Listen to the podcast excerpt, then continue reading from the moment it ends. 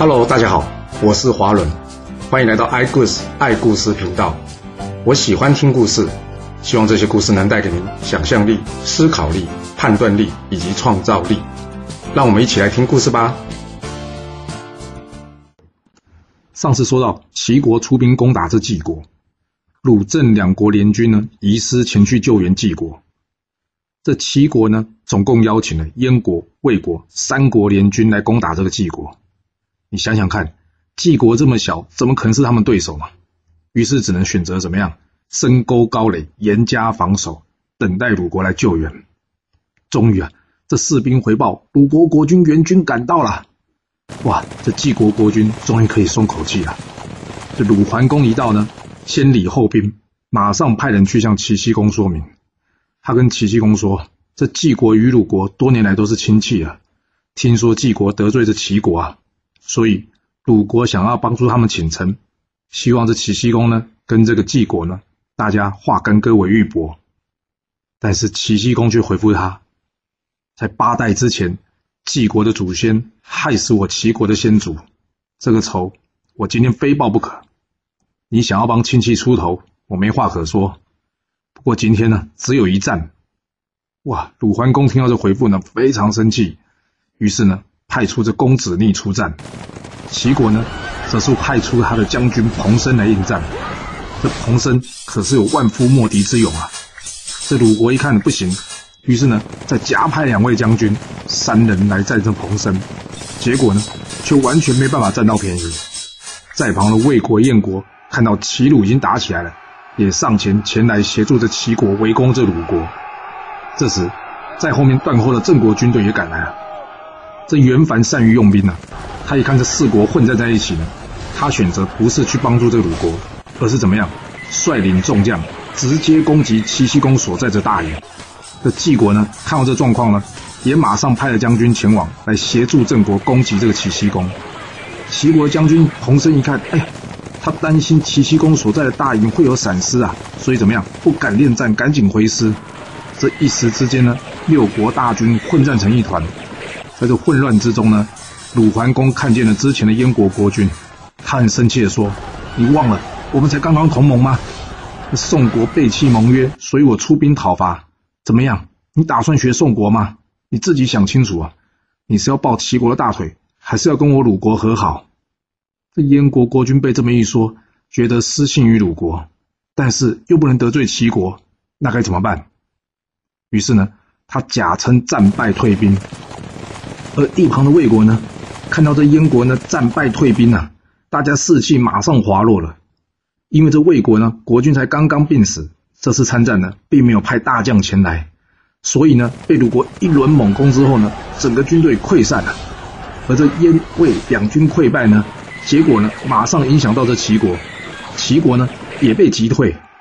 而这将军彭生呢，在乱军之中呢中了一箭，差点死掉。哇，这齐国危急啊！眼看要就被这鲁郑两军给灭了。还好就在这个时候，宋国军队赶到了。这鲁郑联军一看宋国军队来了，马上转头去攻这个宋国军队。而这刚到的宋军呢，连阵营都还没站稳呢，就被这士气高昂的鲁郑联军给杀了个大败。结果齐、宋、燕、魏四国呢，这各自逃散。这次四国联军攻打晋国，结果却是以大败收场了。这晋国城外尸横遍野，血流成河啊！战争结束之后，晋国的国君宴请这鲁郑两国国君，并且犒赏三军啊。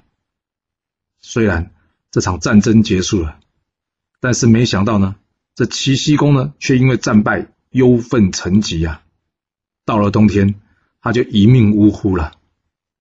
齐僖公死掉之后呢，由他的这个儿子朱儿即位，是为齐襄公。而另外一头呢，这宋庄公呢非常恨这个郑立公啊，一则恨他呢不守信用，二则恨他怎么样派兵来攻打他。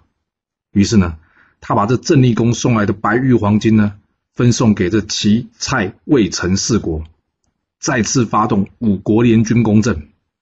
这郑立公呢原先想要出城应战的，但是祭祖跟他说，这是宋国举全国之师而来。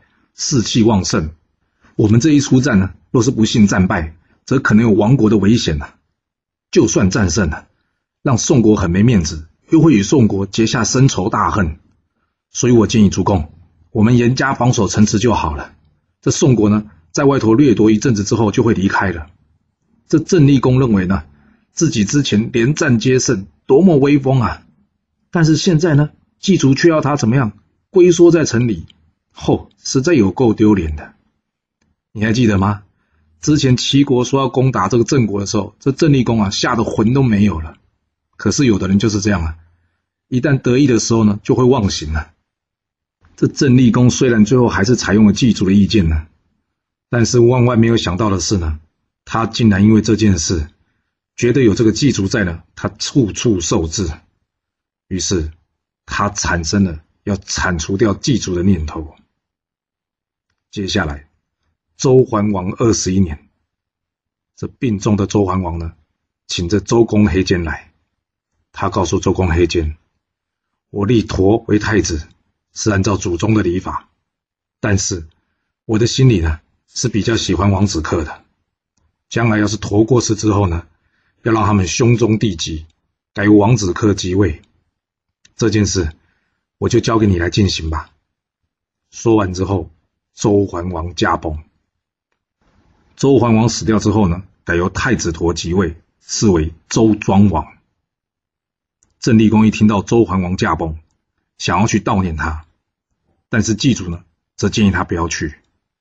他告诉这个郑立公啊，之前周郑交恶，只怕此去会自取其辱。听完这个话呢。郑立公虽然一如往常的点头，但是他心里更恨这个祭祖了。这次他可是下定决心要除掉他了。一天，这郑立公呢在后花园散心，只有这个大夫雍鸠随行。郑立公看到这小鸟自在的飞啊叫啊，不觉得叹了一口气：“唉。”这雍鸠在旁看到这状况了，他问主公啊：“什么是叹气啊？”郑立公说了。这鸟好啊！你看，他们都不用受制于人了，不像我，身为国君，却是处处受制于人，完全没有自由啊！这雍纠一听呢，就知道郑立公在讲什么了。他跟着郑立公说：“主公，你有什么苦恼可以跟我说啊？身为臣子，我就算是拼了一死，也要想办法帮你解决啊！我若是没有办法帮你解决，我就不是忠臣了。”郑立公一听到这个话呢，觉得嗯，这雍纠或许可以托付给他，于是呢，叫旁边人都离开，只留下这个雍纠。他问这个雍纠啊：“我听说你是祭祖的爱婿啊？爱婿就是他什么疼爱的女婿了。”这雍纠说：“女婿是女婿的，但是他并不喜爱我。他当初嫁女儿给我呢，也是宋庄公逼他的，你还记得吗？他到现在呢，还是怀念之前的世子乎呢。”郑立公接着说：“哦，他还想着世子乎啊？那这不忠之臣留着何用呢？我想要除掉他。永久啊，若是你可以帮我这个忙，将来他的位置就由你接替，你觉得怎么样啊？不过呢，目前的问题是，我不知道要如何除掉他。”永久告诉郑立公：“嗯，我有好方法。”之前五国联军东郊不是被宋国给劫掠一番吗？主公呢，你可以派人去整修这个东郊，然后派祭祖去发粮食衣物去安抚当地的人民。到时呢，我在现场准备毒酒让他喝下。这祭祖呢，就是我们的囊中之物了。郑立公一听，嗯，这个计策好，就照这样去做吧。他告诉雍纠呢，这件事我交给你去办。我只相信你一个人，你一定要小心，知道吗？这雍纠说：“主公，你放心吧，这件事我一定会保守秘密的。”雍纠回家之后呢，看见他的老婆季氏。为什么叫季氏呢？因为古代呢，有些女生是没有名字的，她要是姓王就叫王氏，姓李就叫李氏。因为她是祭祖的女儿，所以叫做季氏。他一看到他老婆呢，他做贼心虚啊，神色慌张。他老婆一看到他这样子，就觉得不对劲。他问雍纠啊：“今天早上在朝上出了什么事啊？”这永久也敷衍的回复他：“男人能有什么事啊？”祭司接着问他：“你一进门就神色慌张，少骗人了，到底什么事？我们夫妻俩是一体的，你不应该有事瞒着我，跟我说吧。”永久接着回答他老婆祭司说：“哎呦，就跟你说没事了啦。今天早上呢，主公只有说要请你爸爸去东郊安抚那些之前被宋国侵扰的居民，然后呢，他想到你爸爸快生日了。”他要我顺便带你爸爸去吃顿饭，算是帮他祝寿，这能有什么事啊？祭司一听完呢，觉得很怪啊。他问永久：“那既然要祝寿，可以在家，干嘛要到外面去啊？”这永久说：“我哪知道啊？你自己去问主公好不好？”哎，哪那么多问题呀？他越这么说，祭司就越觉得怪。这祭司呢，不动声色，假装没事，然后下去准备晚饭了。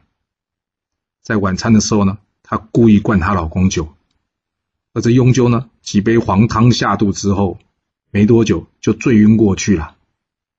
祭司一看，嗯哼，机会来了，他走过去呢，轻轻的拍拍雍鸠，他说：“雍鸠，雍鸠，我要你杀祭主，你还记得吗？”哎呀，这雍鸠呢，在醉梦之中呢，听到这个话，他竟然回答什么？哎，怎么不记得呢？这件事只有我们两个人知道了。哇，这祭司一听，不会吧？他想杀我爸爸。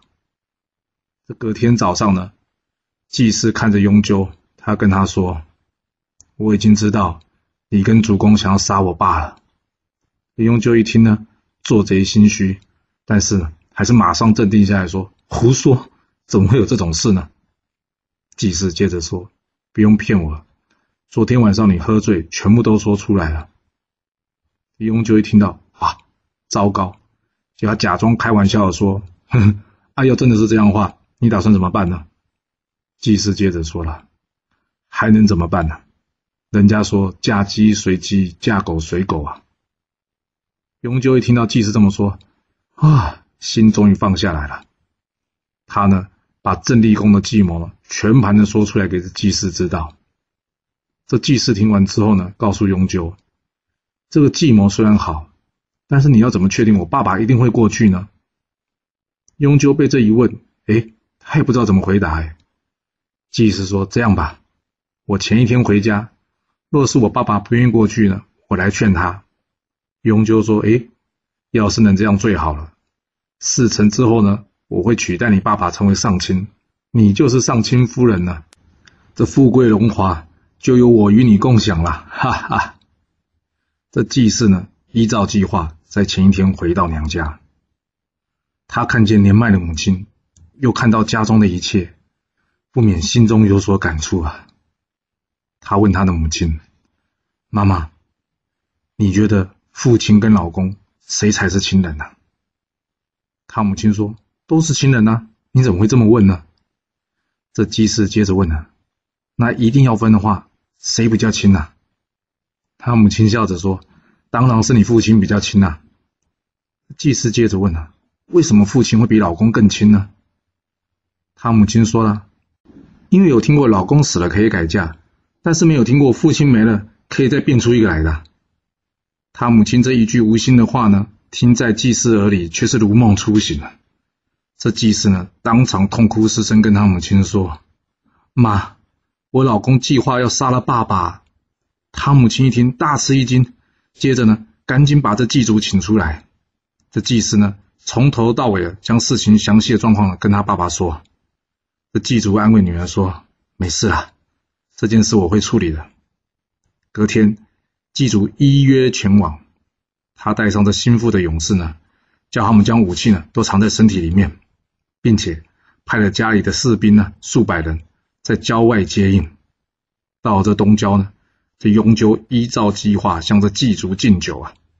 这祭祖呢，故意将这酒呢往地一洒，因为这酒中有毒啊，洒到地上竟然冒出烟来。这祭祖一看呢，当场大声喝斥，叫左右上前把这雍纠给杀了。这另一头呢，祭祖家中的士兵呢，则是一涌而上啊。将这在郊外呢，准备迎接雍鸠的郑立功的士兵呢，杀了个七零八落。这郑立功呢，趁乱逃出啊！他知道事情败露了，这祭祖呢绝对不会放过他的，所以呢，他逃离了郑国，躲到了这蔡国去了。既然这郑立公已经离开了，祭祖呢，则是依照他之前的誓言，重新派人到魏国迎接回这郑昭公，也就是之前的世子乎。在说这个郑昭公回国之前呢，我们要先将这故事呢移到这魏宣公来说起。这魏宣公呢，就是之前在大公无私故事中，因为周须篡位而逃到秦国的那个公子晋。结果，这魏宣公呢，也不是个好东西，他是个好色之徒啊。那为什么说他不是个好东西呢？他原先呢，帮他儿子吉子向着齐僖公求亲呢，希望齐僖公呢，将他的大女儿嫁给他的儿子。没想到呢，他看到这未来的媳妇长得漂亮啊。竟然就直接抢了他儿子的老婆，因为他是魏宣公嘛，所以呢，这个女生呢，后来就叫做魏宣姜或是宣姜，而这宣姜呢，后来帮着魏宣公生了两个儿子，长子叫做寿，次子叫做硕。这吉子呢是个非常孝顺的人，他对于这父亲呢做了这件事，不但没有怨恨他，反而呢继续的孝顺他，但没想到的是呢，他虽然孝顺。他的父亲呢，却想要换掉他世子的位置。由于这魏宣公呢喜新厌旧，加上呢已经疏离了吉子跟他母亲多年了。一天呢，他找了这公子燮，私底下告诉他，要是有机会的话呢，他想改立这公子寿为世子。要说是歹徒出好笋嘛，这魏宣公这么坏，但是他的两个儿子呢，吉子与公子寿却是非常的善良。不过呢，他的另外一个儿子公子硕就完全不是这么一回事了。这公子硕呢，虽然年纪还小，却生性狡猾。他私底下养了一批死士，想要除掉这个吉子，还有他的亲生哥哥公子寿。不过呢，事情有轻重缓急，当务之急当然是先除掉这个世子吉子啊。所以，他常常跟他母亲说：“哎。”这吉子真是碍眼了，我们得想办法除掉他。由于这宣姜呢，原本应该是吉子老婆，他也担心人家会说闲话，所以呢，他心里是赞成公子说这说法的，因为他觉得这吉子呢，确实是碍眼了。一天，这吉子生日，公子寿跟公子硕前来祝贺，而这公子寿呢，跟吉子两个人本来关系就很好。于是多聊了几句，而在旁的公子硕呢，一看插不上话，他就假装说身体不舒服，想要提早回去休息了。而一回去之后呢，他就对他母亲呢撒了个天大的谎言。他跟他妈妈说：“妈，这吉子好可恶啊！我好心去帮他祝寿，他竟然趁着喝醉了酒乱说话。他竟然叫我儿子啊！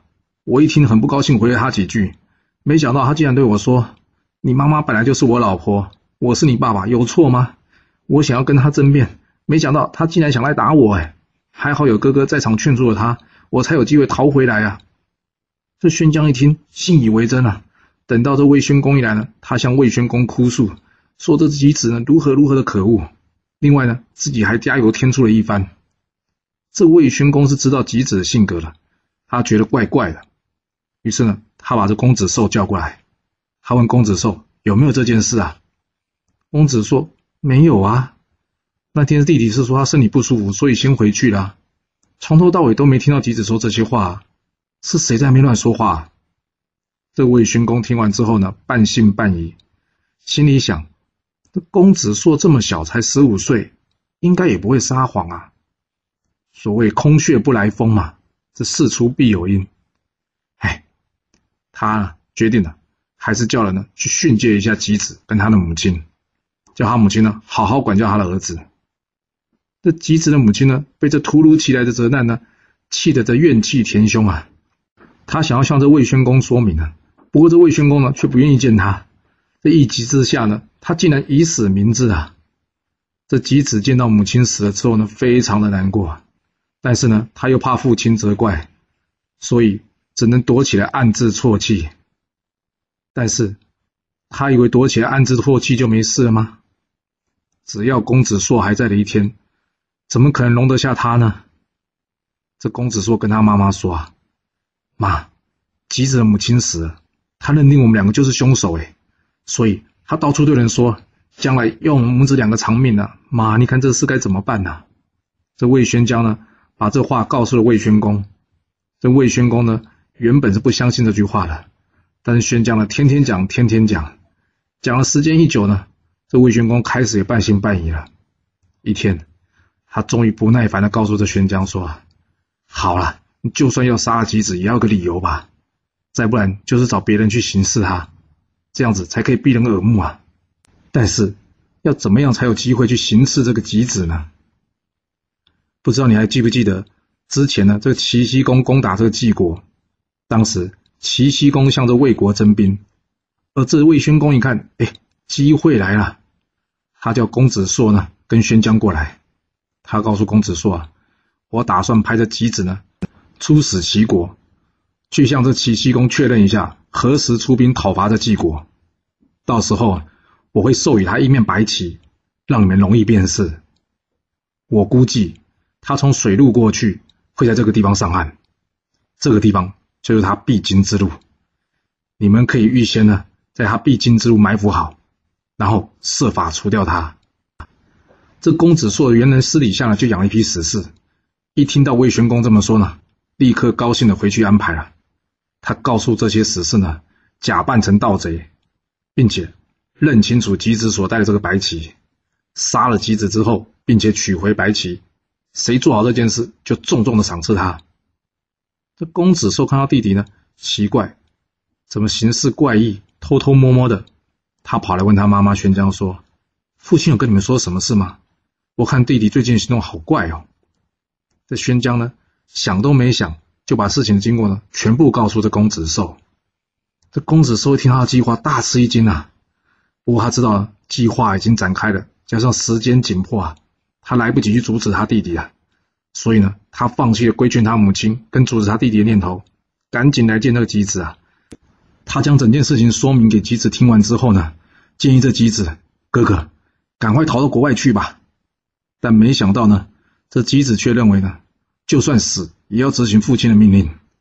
何况他父亲都不要他了，他能逃到什么国家呢？这公子寿眼见无法劝服吉子，他转了个念头，他告诉姬子说：“大哥，既然你执意要前往，那我来为你践行吧。”公子寿呢，拿着手中的酒杯，但却忍不住眼中的泪水。这泪水滑落到杯中，公子说：“原先想说再换过一杯酒吧，但这吉子呢，却哭笑着说：‘没关系，这是你对我的真情，我一定要喝的。’”公子寿接着说：“大哥，今天一别，后会无期，让我们兄弟多喝几杯吧。”说完，两人痛哭饮酒。这公子寿呢，私底下有留心酒量，但这吉子呢？因为心情郁闷，完全没注意，这多喝呢就喝醉了。公子寿一看到吉子醉倒了，他跟吉子的随从说：“糟糕，我哥哥喝醉了，但是主公的命令不可以拖延。这样吧，由我代替他前往齐国。离开之前，他留了封信给吉子，并且告诉吉子的随从，等吉子醒来之后，把信交给他，他就会明白了。”说完。